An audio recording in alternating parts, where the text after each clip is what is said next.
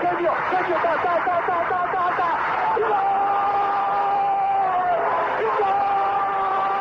Dennis Bergkamp, Dennis Bergkamp, Dennis Bergkamp neemt de bal aan. Dennis Bergkamp, Dennis Bergkamp, Dennis Bergkamp, Dennis Bergkamp, Dennis Bergkamp. Posse de bola para Portugal, vai Éder, vai Éder, vai Éder, vai Éder, chuta, chuta, chuta! Gol! Gol!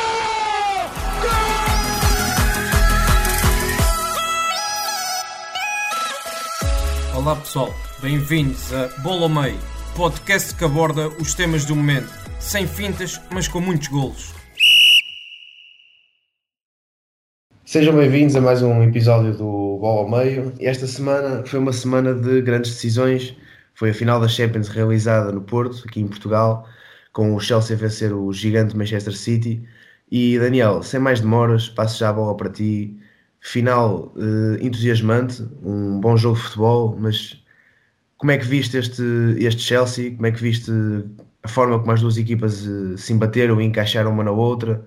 E para ti, o que é que fez o Chelsea superar-se ao gênio que é o City de Guardiola?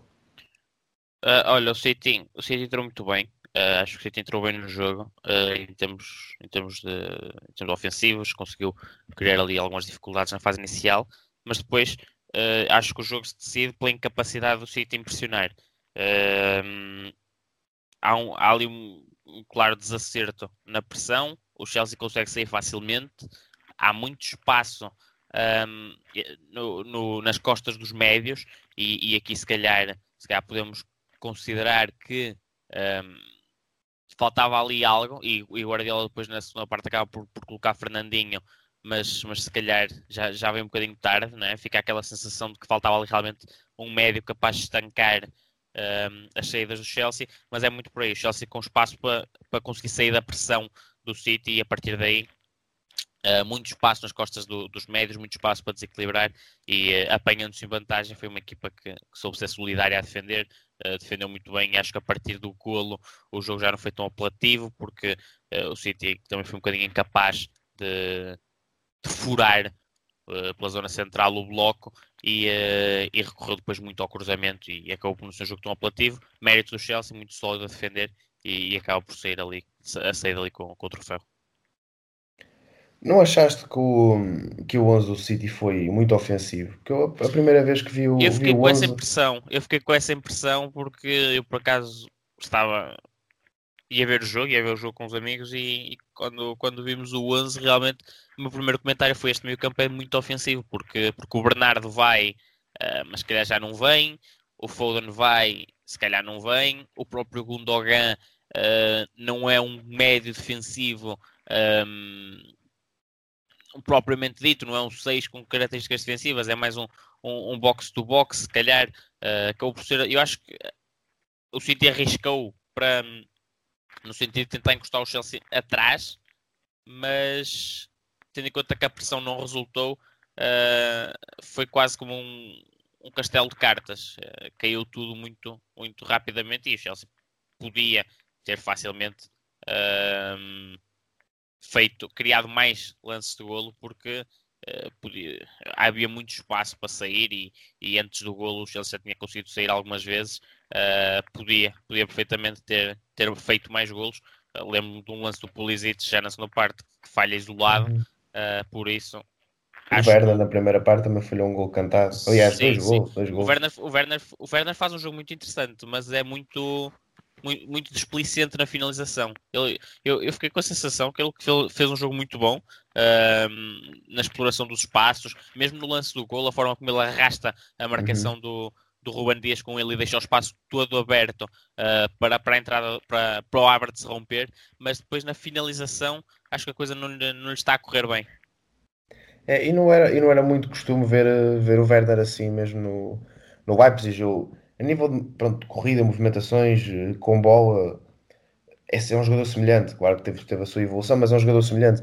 Agora, no aspecto da finalização, estamos a falar de um jogador que marcava facilmente mais 30 gols por época e nunca foi, nunca foi algo que nós vimos que, que era aquilo que se calhar apontávamos mais ao, mais ao Werner, era, era, era o aspecto da finalização. Isso também surpreendeu um bocado.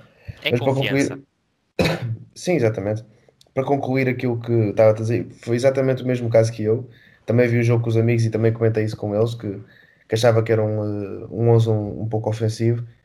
E aquilo que eu fui notando ao longo do jogo foi que hum, realmente faltava uh, ali a pedra base no, no meio campo do, do City, por muito que a intenção do Guardiola tenha sido ofensiva e, e, e, essa intenção de encostar as cordas, como tu disseste bem, e quem sou eu para estar a falar alguma, alguma estratégia do Guardiola, mas uh, notei muito que até o, o, ter alguém como o Roderick, se calhar seria a minha escolha, atrás permitiria soltar também, também mais, queria, uh, mais homens, permitiria soltar mais homens na frente e permitiria, se calhar até a equipa um, circular e, e, e, o jogo fluir de uma forma diferente, porque sabendo que há aquela proteção atrás.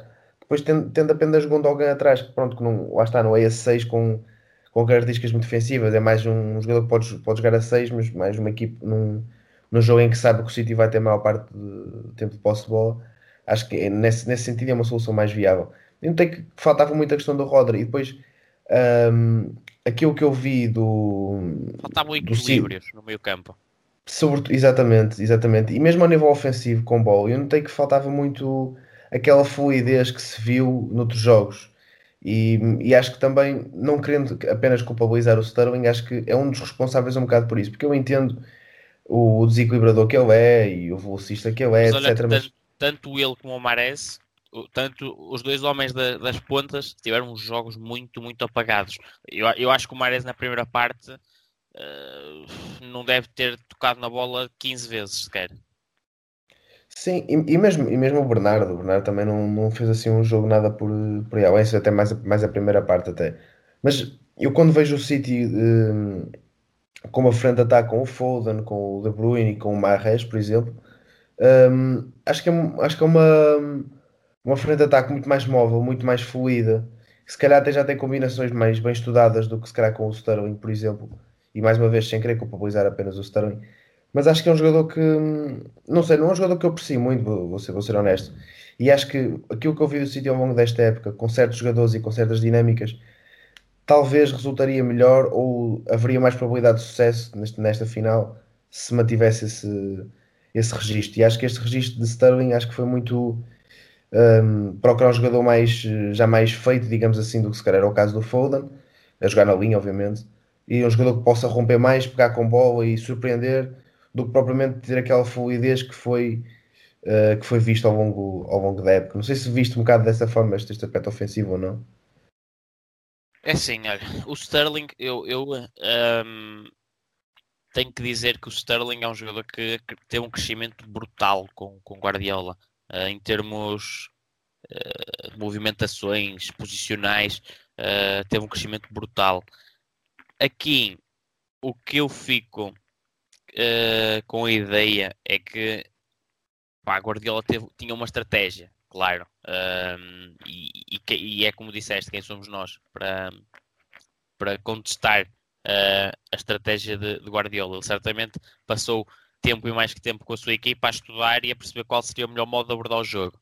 Mas a verdade é que falhou a estratégia falhou e, e, é uma coisa perfeitamente natural. A estratégia não vai resultar sempre. Uh, desta vez falhou uh, porque o Chelsea é uma equipa. Notou-se que o que faltou ao, ao, City, os tais equilíbrios no meio campo, o Chelsea tinha-os todos e, e isto deve-se sobretudo a Kanté, porque é impressionante, é impressionante uh, como aquele homem está em todo o lado, uh, parece que está em todo o lado ao mesmo tempo. E, uh, e não sei se não temos aqui isto, apontando também a França como uma forte candidata a vencer o europeu, não sei se não temos aqui a bola de ouro entregue uh, a Kanté. E até, olha, até ia te perguntar exatamente isso assim, mais, mais à frente no podcast para, para até saber a tua opinião sobre isso. Porque eu também, uh, eu quando vi, depois, depois do jogo até, pronto, até disse aos meus amigos assim mais na, em tom de brincadeira, pá, a Kanté é bola de ouro. E, mas foi assim, uma coisa que nem foi levada muito na não é brincadeira. É descabido. Foi, não é descabido. Exato. Foi, foi uma coisa que foi vista tipo. Se calhar, até pode é uma temporada brutal de um jogador é. que ainda há bem pouco tempo estava uh, encostado no Chelsea e, e falava-se inclusive da saída de Kanté e que de repente passa novamente a ser aquilo que sempre foi, só que por algum motivo uh, achavam que ele que, que não era já não era prioritário para a equipa, mas Kanté sempre foi isto e, e essa oportunidade apareceu outra vez voltou a mostrar que é essencial para, para este Chelsea e, uh, e hoje em dia eu acho que ninguém imagina um Chelsea sem Kanté, aliás fala-se já na renovação, por isso uh, acho que, que Tuchel sabe que tem ali o ouro, digamos assim, e que, e que tem que estimá-lo. Eu acho muito, concordo com, com o que diz, e acho muito que foi, foi preciso alguém uh, realmente, claro que sem querer descredibilizar outros treinadores, sobretudo o Lampard, mas foi preciso alguém ver de facto aquilo que o Kanté pode oferecer para, para continuar na aposta nele, porque sabe, pelo menos na minha cabeça eh, não é um cenário imaginável eu ter o Kanté na minha equipa e não jogar com ele. Claro que podia depender de jogo para jogo, claro, estratégia claro, por estratégia, mas o Kanté não, não ser uma das pedras mais importantes da minha equipa não, não, não, não me faz muito sentido. E um, isso até foi, sabe, nós falamos sempre de, até de Lewandowski, pronto, neste, neste caso que até é um dos jogadores mais em forma, mas eu sinceramente via perfeitamente o, o, o Kanté a, a, ganhar a bola de ouro, até pela importância que teve na equipa, pela é quantidade é de jogadores. Isso, isso, isso é certo, porque Achas? quer queiramos, quer não, há sempre aquele peso enorme das competições coletivas e tu se fores a ver o Bayern ganhou o campeonato, mas fica nos quartos de final da Champions e a Polónia vamos ver se passa sequer a fase de grupos do Euro, não é? É verdade, mas eu não sei, eu fico sempre com a sensação que sei lá, ele marcou tantos golos e e fez e pronto, e tem, tem as estatísticas que tem e é avançado e eu não é sei verdade. até que ponto é que se calhar vão mas... dar um médio que não marca gols, percebes? Certo, certo, mas é, é a velha questão de isto aqui acaba, o que acaba por contar mais é o, é o peso dos troféus coletivos, apesar da bola de ouro ser um prémio individual, o que conta aqui é o, o, o que acaba por contar mais é sempre o coletivo, não é? Eh, tu tens Modric é isso que eu ia falar, exatamente. A vencer e também não é um médio fazer gol, muitos golos. Aliás, naquele ano nem sequer muitas assistências fez. Eu acho que ele nem às 10 assistências chegou, mas também não precisa de fazer golos ou assistências para jogar uh, muito bem. E Modric fez uma temporada brutal, uh, mas é tal questão.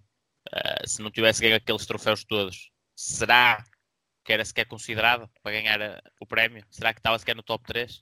Tenho dúvidas. Não, exato, Tenho sim, eu, eu, também tenho as dúvidas. Mas, por exemplo, acho que se calhar, o, nesse caso, o ir à final da, o ir à final do Mundial teve um peso se calhar excessivo. Mas isto, pronto, isto dava, lá está, dava uma discussão grande. Sim, porque... mas a questão do Lewandowski é que ele não tem coisas para ter um peso excessivo, porque hoje em dia ganhar a Bundesliga com o Bayern é a coisa mais natural do mundo.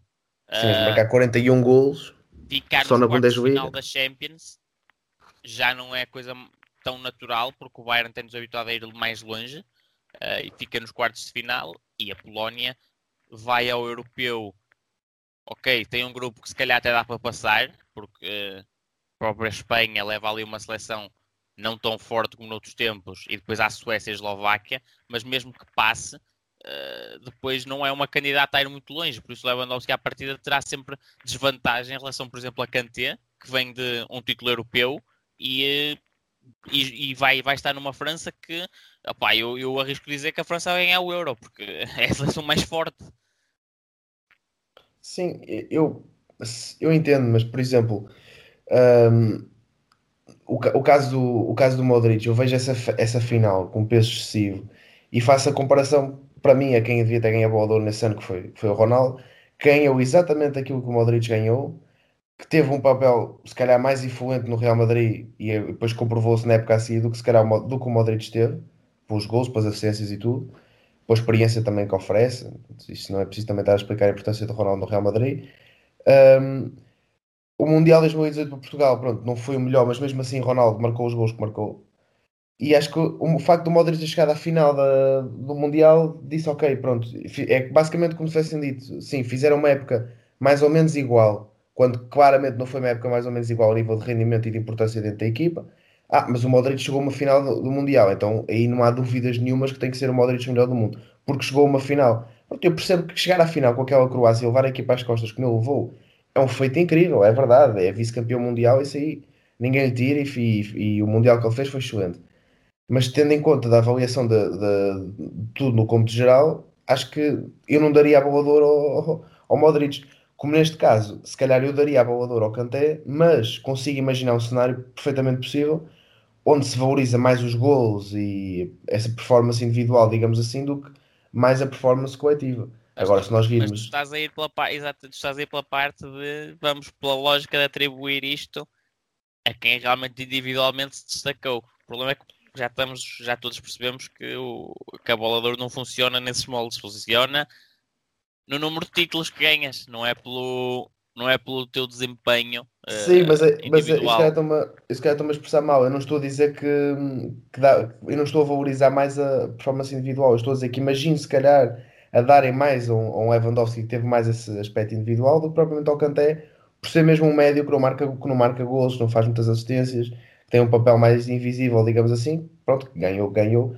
Mas se calhar, até, olha, por exemplo, se calhar até ver a França ganhar o, o Euro, se calhar até vejo o Mbappé ganhar a bola de ouro, por exemplo, para começar este reinado de Mbappé, não sei, não, imagina, não é um prémio que eu, que eu acredito muito, não é? Na, na fiabilidade dele. Eu não sei até que ponto é que se calhar não dava um Mbappé, porque para começar este, uma narrativa aqui de bola de ouro já, não sei até que ponto, percebes? Acho que, é, acho que é uma coisa um bocado volátil e que não é tão linear quanto, pronto, quem, quem é que ganhou mais títulos? Foi aquele, então vamos dar àquele. Não sei, consigo, consigo imaginar pelo menos outros, outros cenários, percebes? Acho que é mais nesse, nesse sentido. Claro, claro, claro.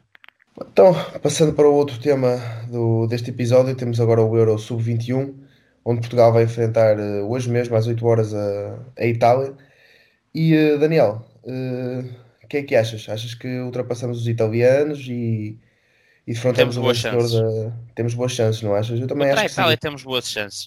Ah, apesar de ser uma seleção italiana que tem um ataque incrível. ahm, tem bons jogadores, tem bons jogadores, tem Tonali, tem, tem Scamacca, que é um avançado que nunca confirmou todo o seu potencial ahm, em termos de carreira, não é? Anda ali no Génova nesta altura, mas é sempre um jogador que tu identificas muita qualidade e, e vamos ver se ainda vai a tempo do Alcel, também só tem 22 anos, ainda vai mais do que a tempo de, de confirmar esse, esse potencial tremendo que tem. Há Cotrone, que eh, precisa um bocadinho se de se reinventar, eh, mas é um ataque forte desta Itália e isso poderá ser perigoso, mas acho que Portugal, em termos de coletivo, tem, tem o coletivo mais forte. Acho que, não é, acho que não é com a Itália que nos temos que preocupar muito. Eh, acho que nos teremos que preocupar mais numa eventual meia final com a Espanha, numa eventual final com, com Holanda, ou França, ou Alemanha. Acho que esses sim são os jogos em que temos que nos preocupar mais, eh, não tanto com esta Itália, porque aqui acredito que Portugal tem um coletivo bem superior. Sim, aquilo que eu também vi da, da, da seleção italiana, pronto, e de, dos jogadores que conheço, também confesso que não, obviamente não conheço estes jogadores todos, ahm, vi que hum, há algumas individualidades interessantes, mas também não há assim muita coisa que, que se destaca aí por aí além. E depois uma das vantagens lá está que, que eu vejo que Portugal tem, e até em comparação com, com outras seleções sub-21, é mesmo esse coletivo, porque parece que aquilo que me, que me deu a entender no- nestes, nestes primeiros três jogos que, que já foram realizados foi que, apesar de nós termos individualidades muito boas, porque, porque as temos, e jogadores que se, se destacam no estrangeiro, como se destacam aqui em Portugal, como são os melhores aqui, como são bons lá fora, tudo, hum, acho que aquilo que eu destaca- destacaria mais neste, nesta equipa é mesmo o, o coletivo, porque parece que às vezes sai uma peça e entra outra, ou há uma substituição e entra outra, ou mesmo o caso do lateral esquerdo, por exemplo, jogar o Dalot mais por dentro, uh, que, são, que são aspectos que hum, faz valorizar ainda mais o coletivo, porque podes mexer uma coisa ou outra que a qualidade mantém-se. E não é uma equipa que tu, que tu digas tem aquele 11 base e se mudar uma coisa ou outra já fica mais temido. Como se calhar era o caso de outras seleções. Acho que temos uma, acho que temos uma convocatória, um plantel bastante bem preenchido, com vários recursos, com jogadores de- com várias características que podem oferecer coisas diferentes ao, ao jogo, dependendo daquilo que, que for a estratégia for o, e pronto, aquilo que o jogo peça, digamos assim. E vou, acho que valorizo muito este coletivo de, de Portugal. Sim, sim, é um coletivo, um coletivo forte. Há muitas opções, eh, tiveram que ser feitas mudanças agora. E, e uma, uma coisa que é bom sinal é que fica sempre a sensação de que, ah, mas podia ter levado este, ah, mas podia ter levado aquele. Isto também mostra a profundidade que temos e, e, e mostra que temos muito talento para explorar. Obviamente não há lugar para todos, obviamente umas escolhas vão ser mais eh, eh, aceites do que outras pela, pela crítica, digamos assim, mas ehm, só mostra que de facto temos muita qualidade e temos muita variedade por onde escolher. sim, eh, concordo. E, a propósito disso, de levar aquele e devia levar outros. Agora com, a, pronto, com esta mudança na convocatória, por acaso o Abdul Conte acabou por, eh, por ir para a convocatória, mas uma das coisas que eu falei na altura com o André quando saiu, a, quando saiu esta convocatória, a primeira convocatória, digamos assim, foi o facto de não haver um lateral esquerdo. Há, há o Dalot, pronto, que, que, já jogou no Milan na lateral esquerda e, e faz essa função de, com qualidade, mas depois houve até aspectos que nós, nós até desenvolvemos mais que era um, não ter nenhuma solução uh, suplente, digamos assim, para o lateral esquerdo, seja caso acontecesse alguma coisa da Dalot, por exemplo, ou mesmo que quisesses dar outro, outro, outro ritmo, outro estímulo ao jogo, uhum. não tinhas outra solução, como por exemplo um Vinagre, que é aquele jogador que ainda me vem à cabeça, mesmo hoje em dia, para mim não, não consigo compreender como é que ele não está aqui, mas... Isso para mim é um erro, é um erro. Um Achas? Erro, um erro tremendo não, eh, não se levar um defesa esquerdo de raiz e andarmos com adaptações.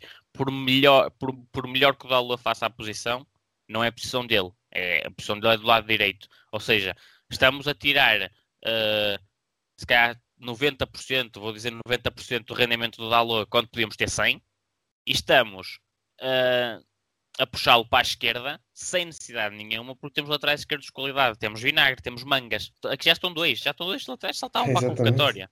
Uh, qual é a necessidade? Qual é a necessidade? De... Eu já não falo no Mendes porque pronto, foi à seleção A e, e pronto, e bem, e com mérito, apesar de, de, de poder sempre ser discutido se de facto faria sentido, porque vamos partir do princípio que ele chega à seleção A e, e é suplente do Rafael Guerreiro. Ou seja, ficamos aqui com, uma, com a seleção sub-21 mais enfraquecida um, e se calhar para nada, não é? digamos assim. Uh, mas, mas mereceu, teve mérito, merecia esta chamada à seleção A. Espero que vá ter minutos também no europeu, porque é um jovem que precisa crescer e que tem qualidade e, e precisa também de, de jogar nesses palcos.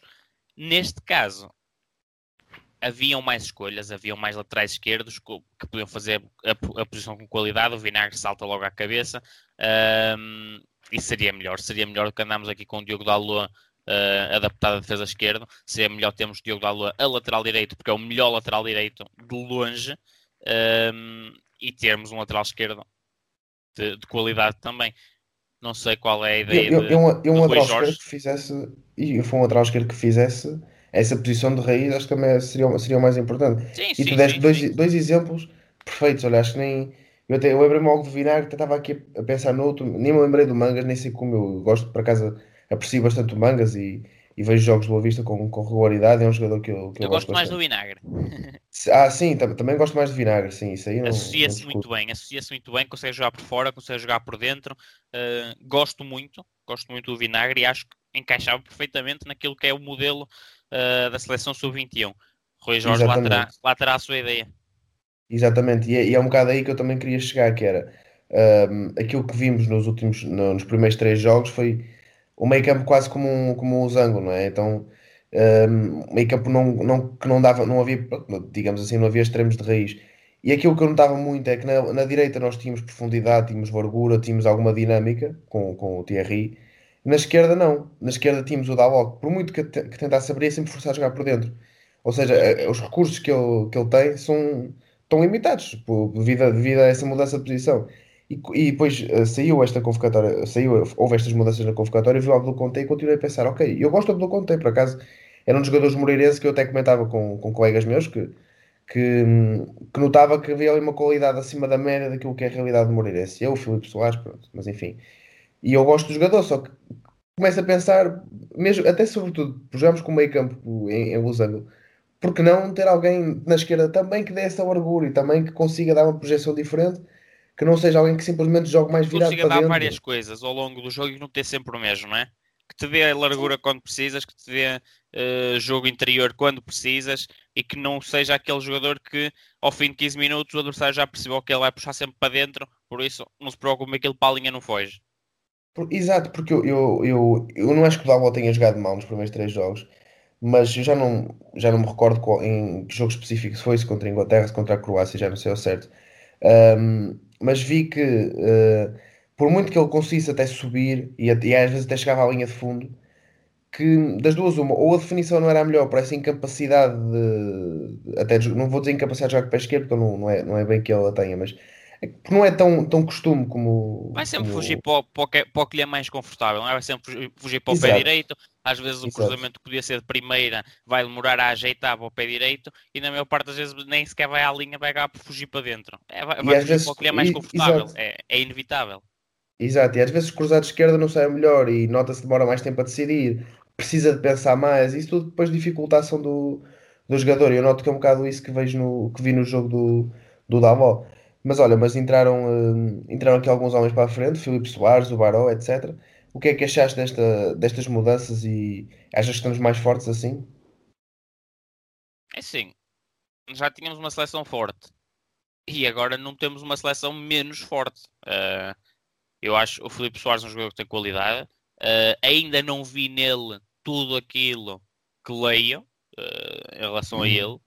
Ah, também, também tenho que deixar esse reparo. Ainda não vi isso tudo nele. Acredito que há ali potencial para fazer uma, uma boa carreira ah, em equipas, se calhar mais de segunda linha do, do futebol europeu. Estamos a- falar de uma Bundesliga, de uma Liga, 1, porque são, são estilos de, de futebol que me parecem eh, assentar-lhe bem. eh, e essa tal transferência para o Frankfurt que se falava, eh, acho, que, acho, que será, acho que será um jogador que fará carreira, poderá ter condições para fazer carreira nesse tipo de clubes, nesse tipo de clubes como o Frankfurt. Ahm, não vejo nele eh, o potencial para ser, para ser indiscutível num, num clube grande, mas, mas vamos ver. Também ele ainda é novo, ainda tem, ainda tem muito para crescer. Eu, para já, ainda não vi isso tudo nele, não significa que daqui a, a seis meses ahm, a coisa não muda.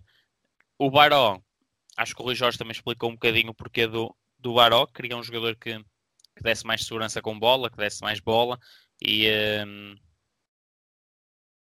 e na altura o Baró até foi chamado para o lugar de Felipe Soares. O Felipe Soares é chamado depois mais tarde ahm, devido aos, às ausências de, de Trincão e de Thierry Correia, se não me falha a memória. Foram os dois Sim, que se que sim. ausentaram por Covid, não é? Sim, sim. Ou um deles porque, por contacto próximo e outro por que- teste positivo, sim, sim. Acho E só aí é que foi o Filipe Soares, não é? E, Sim, eh, sim. e o Rui Jorge explicou explicou muito bem, porque hum, é exatamente a coisa que eu menos gosto no Filipe, que é ele entrega muitas bolas fáceis. E, e o Baró dá mais segurança, dá mais segurança, consegue segurar mais a bola, consegue manter a posse. O Filipe entrega a bola muito de barato ao adversário e isso expõe a equipa. Ah, acho que é o ponto onde ele tem que, que crescer, ah, sobretudo aí. Ahm, de resto, acho que. Deixa-me deixa-me só dar uma nota sobre, sobre o Baró, por falar em crescimento. Eu vi que o Baró, quando começou a época passada, 19-20, que vi, vi uma evolução grande no Baró, até sem bola. E dou-te um exemplo: o jogo na luz do Porto.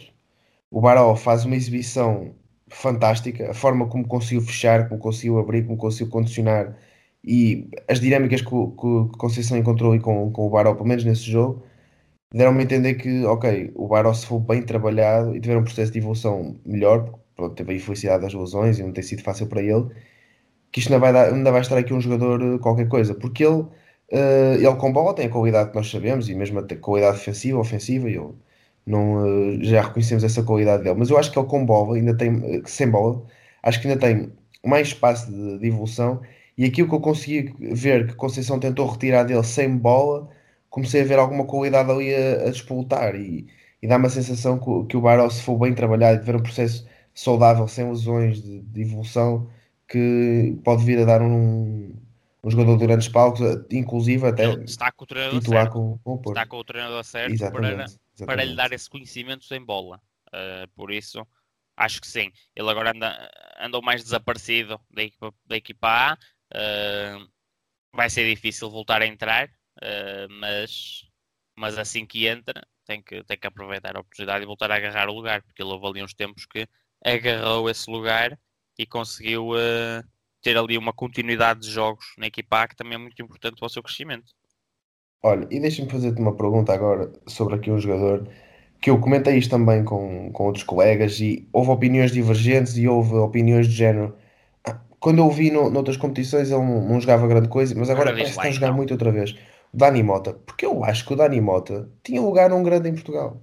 Eu acho mesmo isto. Eu posso estar a ser, pá, pode ser uma opinião polémica, tudo bem, mas aquilo que eu vi dele, eu, eu diria, eu, eu, eu, eu vejo eu vejo a jogar em Portugal, na boa.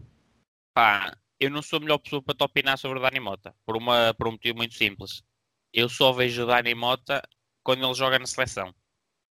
Hum. Porque Pois, lá está, eu também. eu futebol também, italiano é o, diria que é o campeonato que eu menos vejo. É o, é o campeonato italiano. Muito menos a Série B italiana. Uhum, uhum. Vejo alguma exemplo, qualidade nele. daquilo sim. que viste dele, daquilo que viste dele. É assim, eu vejo, vejo qualidades, vejo alguma qualidade nele, ah, mas não te consigo dizer se é suficiente para jogar num, para jogar num grande em Portugal.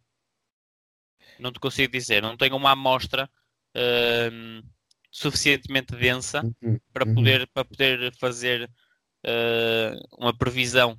Eu teria isto, eu para fazer isso teria que, que ir ver, teria que ir observar vários jogos dele ah, também em Itália e perceber ahm, em que contexto é que ele se insere melhor, em que modelo de jogo e, ah, e- tudo isso. Por isso não te consigo responder ah, com exatidão se, se seria lugar num grande ou não em Portugal. Consigo dizer que pelos jogos que vi na seleção de sub-21 é um jogador que tem alguma qualidade, ah, muita qualidade, ah, digamos assim. Acaba sempre por ser se calhar dos mais contestados nas convocatórias porque ah, aquele moço que, que joga ali no Monza, na Série B italiana, isto, este, este moço joga alguma coisa, acaba sempre por ser contestado um bocadinho pelo contexto em que está inserido e pelo, pelo facto de ser um jogador desconhecido, porque não é um jogador que anda aqui na realidade do futebol português, é um jogador que anda no estrangeiro e que, e que eu penso que nunca passou sequer em Portugal, eu penso que ele nunca, nunca cá esteve. E, E o e Bruno, o Bruno Fernandes também era desconhecido em Itália. Era, Exatamente. já era na exatamente. Itália, era desconhecido Pois, aqui. eu, eu também estava aqui a confirmar, ele nunca esteve cá, o Dani Mota nunca esteve cá e é aquele jogador que, pá, o, é, é aquele onde, onde é mais fácil bater se as coisas derem errado, porque É porque é desconhecido do público português e, eh, e gera-se essa desconfiança. Mas, por exemplo, dá, vendo-o a jogar, percebe-se percebe-se rapidamente aquilo que ele, que ele é bom. E, e, claro não é só, não é só ver um jogo e percebe-se logo, mas consegue-se ver, ok, quais são as principais qualidades da Animota. E se calhar estou a ser um bocado ambicioso demais a quando eu digo jogar num, num grande.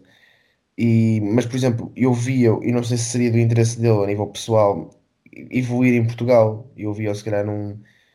Não sei, não, olha, vou dizer, se calhar pode ser um bocado abaixo daquilo de, que, eu, que eu pensava inicialmente, mas num Famalicão, num Guimarães, eu vejo, por exemplo, nessa, nesses patamares. Talvez num Braga, dependendo daquilo que o Carvalhal quisesse dele. E depois há aqui sempre aquela discussão de ah, qual é o próximo avançado do Porto? E tem que ser tipo um perfil tipo Marega, e fala-se de Betos, etc. Mas se calhar o Dani Mota também é um bocado o perfil de avançado de Conceição, até pelas movimentações que ele tem, que são de qualidade e pela forma como, pronto, como faz essas movimentações e como explora espaço, etc. Eu vejo ali assim um- uma associação qualquer e, e vi um espaço de crescimento do, do Dani Mota aqui em Portugal. Sim, sim, sim. Acredito que, sobretudo nessas equipas de mais segunda linha que mencionaste, acredito que sim, que possa ser um jogador que, eh, que seja muito útil e que também acrescente a essas equipas. Eh, para um grande, não sei dizer se é suficiente. Claro, ele, opá, exatamente, eu também não. São outras ambições, percebes? São, é, são- não é estar a querer menosprezar eh, o Vitória, o Braga eh, e, e as equipas que Claro normalmente lutam pelo, pelos qu- pelo quarto, quinto lugar, mas são ambições diferentes e eh, ele se calhar, eu da pouca amostra que tenho dele, vejo um jogador que sim, se calhar numa equipa que lute só pelo apuramento europeu tem qualidade e, e pode ajudar, mas não sei se tem o suficiente para, para, ser, para ser um jogador eh, essencial ou, ou vamos dizer muito útil numa equipa que luta por, eh, pelo título, que luta por, eh, por ir o mais longe possível na, na Champions ou na Liga Europa. Isso não sei dizer se ele é suficiente. Isso teria que ter uma teria que, que ir observar mais jogos, mais jogos dele e, e perceber se há ali eh, essas características. Claro, concordo e, e partilho essa opinião também, porque lá está. Também é- digo mesmo que tu só vi mais na, num contexto de seleção do que provavelmente no contexto de, de clube. E olha, para terminar, eh, acho que devíamos dar aqui uma notinha sobre, sobre a França. E faço-te a pergunta mais difícil de todas: é qual, é qual é o elo mais fraco desta equipa? Da França, pá, não há. Pá, eu acho, eu acho, eu acho que a seleção sub-21 da França não tem eles mais fracos. Pelo menos Eu não acho que a seleção, eu acho que a seleção sub-21 da França se competisse no, num Euro ou num Mundial Sénior, se calhar sa- safava-se muito melhor do que, outras, do que outros países. Provavelmente era candidata a andar ali na- nos quartos de final, pelo menos. Porque repara, tu olhas para a convocatória da França e tu tens jogadores que são meninos, ok? Mas são jogadores que já têm muita tarimba de futebol europeu, são jogadores que já, já se assumiram nos seus clubes e que são dos melhores que andam aí. Tens Condé, assumiu-se no Sevilha, joga. Tens Lafon, que é o número um do Nantes. Tens o. Pamecano, assumiu-se no Leipzig, já não é de agora. Konaté. Tens uh, Iconé, que é um dos, dos obreiros do título do Lille. Uhum. Tens Aouar, que anda já há dois, três anos a jogar a um nível brutal no Lyon.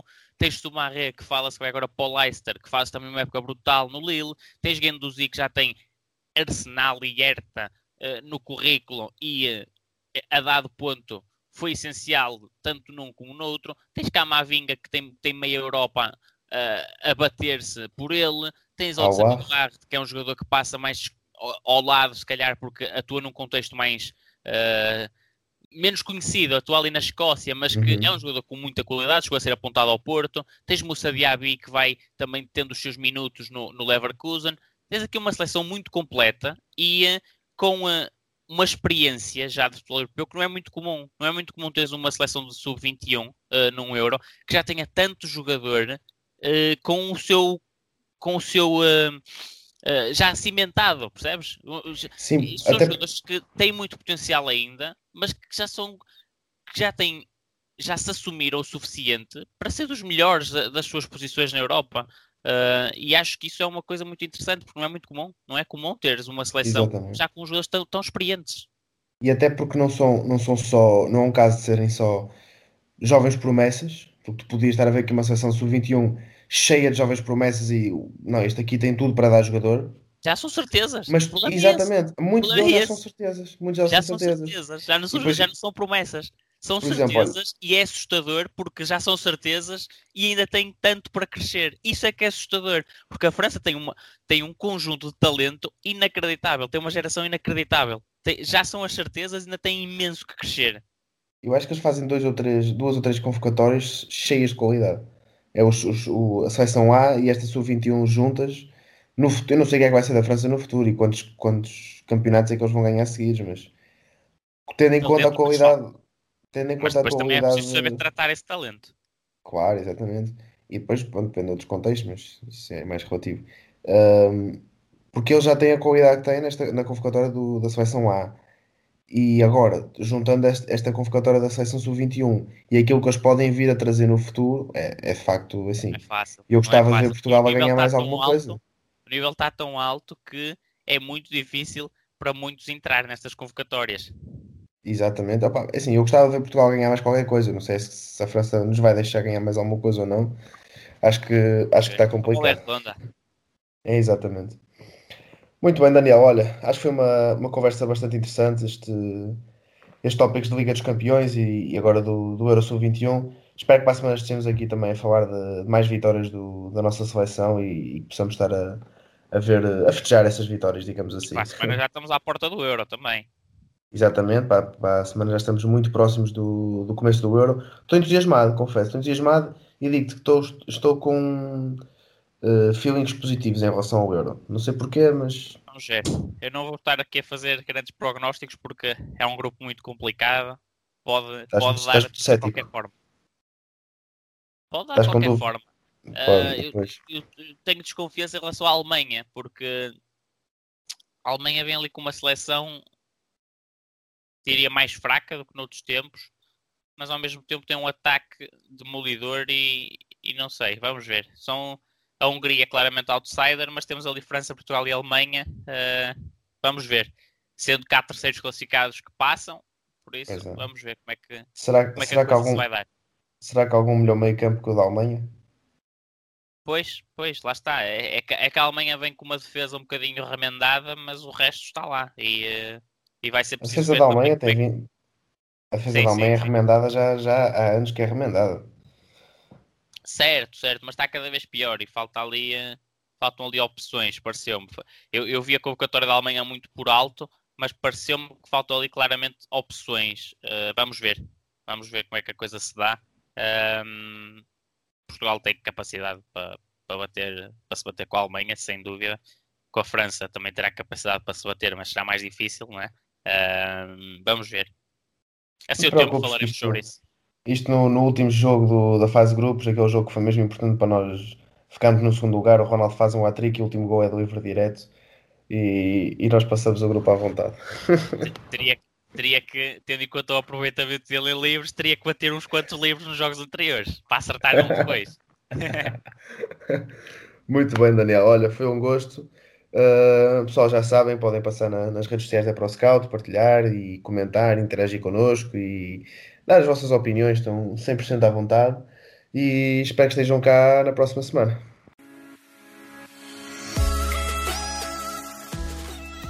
Obrigado por nos terem seguido em mais um episódio. Sigam a ProScout nas redes sociais em Facebook, Twitter, Instagram, YouTube e principalmente no nosso site em www.proscout.pt. Até à próxima!